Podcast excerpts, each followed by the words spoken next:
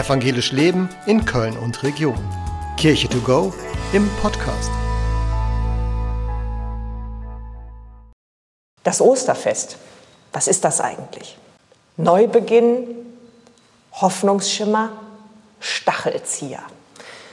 Ostern ist das Fest der Christen, das älteste Fest tatsächlich. Egal ob römisch-katholisch, orthodox oder evangelisch. Ostern ist unser Fest. Der Tod hat seine Macht verloren. Das Leben siegt. Wir gehören ganz Gott. Das ist das Beste eigentlich, die beste Nachricht, die man haben kann, finde ich. Jesus ist auferstanden. Zwei Tage oder drei Tage zuvor ist er gekreuzigt worden und dann das leere Grab. Schock, Enttäuschung. Man hatte gedacht, sie haben ihn weggeschleppt, aber nichts dergleichen. Der Auferstandene zeigt sich und sagt, hier bin ich, der Tod hat seine Macht verloren, ich lebe und auch ihr sollt leben.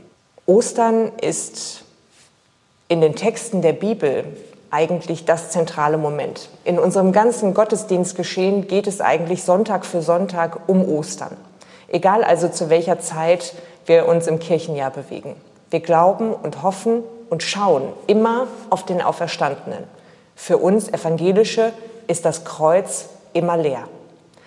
Deshalb Ostern viel mehr, als man denken kann, als man sich wünschen kann. Wir sind gerettet, wenn man so will. Und ohne Ostern wäre Weihnachten nur ein Kindergeburtstag. Wenn Sie jemandem frohe Ostern wünschen wollen, dann ist das super, wenn man den Leuten zuspricht, der Herr ist auferstanden und die Antwort, die man darauf bekommt, ist, er ist wahrhaftig auferstanden. Halleluja.